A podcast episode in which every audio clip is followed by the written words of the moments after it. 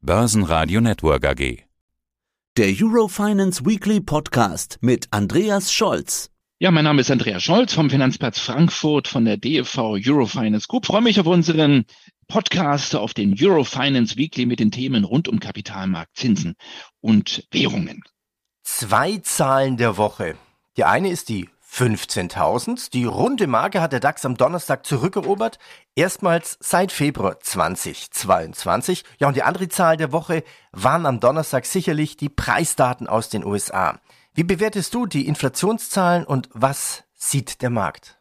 Ja, die Zahl der Woche oder die beiden Zahlen der Wochen äh, für, aus meiner Sicht erstmal für die Devisenmärkte sicherlich die entscheidende Zahl, aber auch ein bisschen für die Aktienmärkte die Inflationszahl aus den USA, die wir am Donnerstag bekommen haben. Es war im Übrigen sehr, sehr ruhig an den Devisenmärkten in den Tagen davor.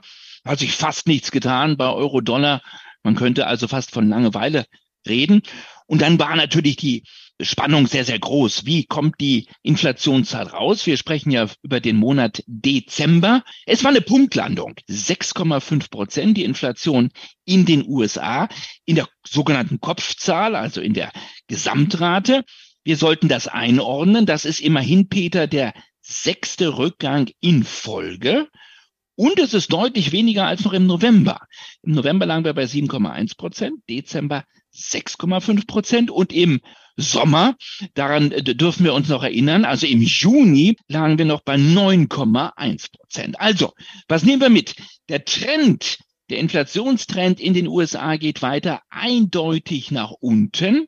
Wir haben, da würde ich mich festlegen, den Gipfel der Inflation längst gesehen, müssen aber auch feststellen, dass die sogenannte Kernrate, das heißt also die Rate ohne die volatilen Bereiche Lebensmittel und Energie, dass die weiter gestiegen ist. Das ist aber auch ganz normal. Die Inflation hat sich ein wenig festgefressen, gerade im Kernbereich. Und in der Kernrate ist sie beispielsweise um 0,3 Prozent gegenüber dem November gestiegen auf 5,7 Prozent. Und jetzt ist die große Frage, was wird die US-Notenbank daraus machen? Der Trend, um es jetzt hier an dieser Stelle festzuhalten, ist positiv. Inflation entweicht, sie wird weiter zurückgehen. Kernrate ist verzögert in diesem Prozess und steigt im Moment sogar noch leicht an. Die Frage greife ich natürlich auf. Was wird die US-Notenbank daraus machen? Nächster Termin, 1. Februar? 1. Februar geht schon wieder los und ja, die Märkte sind hin und her gerissen. Die einen sagen, die Fed wird weiter Tempo rausnehmen, also Tempo, Zinserhöhungstempo rausnehmen. Sie hat ja jetzt zuletzt nur noch, nur noch muss man in Anführungsstrichen sagen, um 50 Basispunkte angehoben.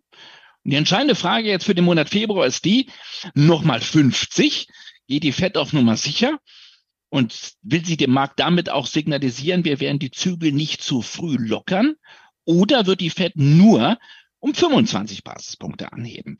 Der Markt setzt mehr auf die 25 als auf die 50. Die 6,5 Prozent waren genau die Markterwartung. Und jetzt wird's ganz spannend. Der Markt hat eine etwas andere Meinung als im Moment die Mitglieder des FOMC. Der Markt geht eher davon aus, dass die Fed früher als später die Zügel locker lässt. Und der Markt geht sogar davon aus, Peter, dass die Fed zum Ende des Jahres 2023 sogar wieder nicht nur an Zinssenkungen denken wird, sondern sogar den Zins wieder runternehmen wird.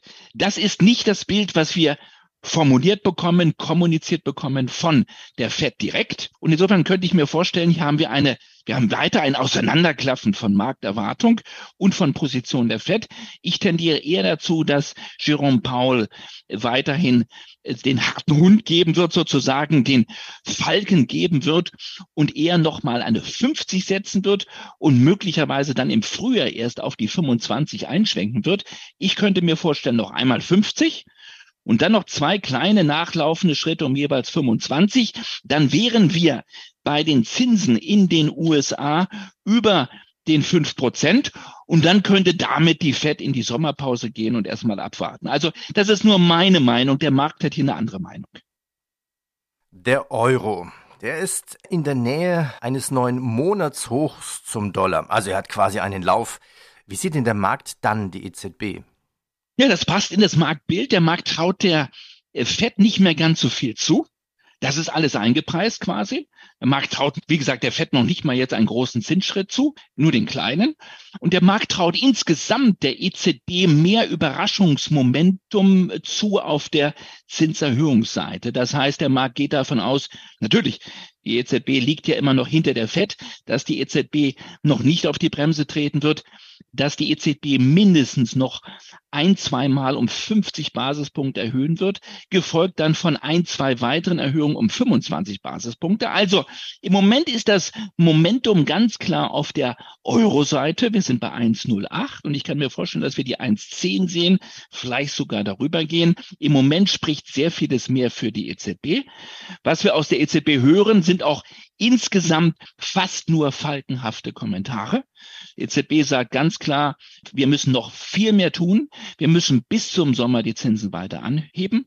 Auch da ist die Rede aber von einer Sommerpause.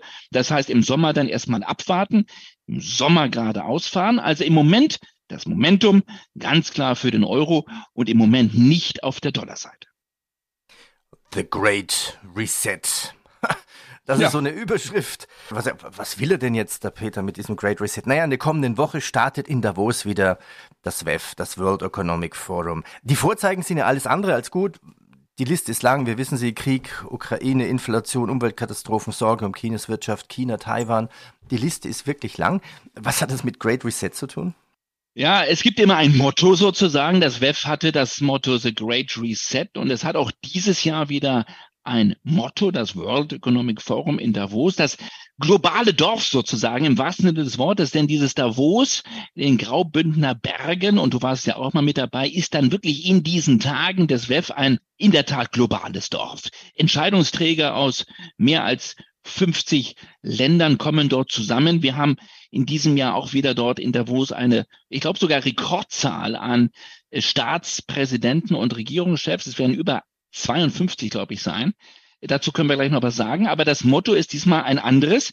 Es lautet Cooperation in a Fragmented World, also Zusammenarbeit in einer zersplitterten Welt. Und zum ersten Mal hören wir vom WEF eine explizite Warnung, dass wir möglicherweise vor einer Zeitenwende in Sachen Globalisierung stehen, dass die Globalisierung eigentlich ihren vollen Lauf bereits hinter sich hat, dass die Welt droht zu zersplittern und mit enormen Folgen, ähm, auch dann für die Armut insgesamt in der Welt. Das ist das Ergebnis, wenn ich das zusammenfassen darf, des sogenannten Global Risk Reports, der immer wenige Tage vor dem WEF erscheint. Also es geht um die Gefahr eines weiteren Zersplitterns in der Welt und ich werde auch vor Ort sein. Wir werden am kommenden Freitag gerne darüber diskutieren. Ich werde mir einen Eindruck machen und dann sind wir gespannt, welche Botschaften aus Graubünden dann in die Welt hinaus posaunt werden.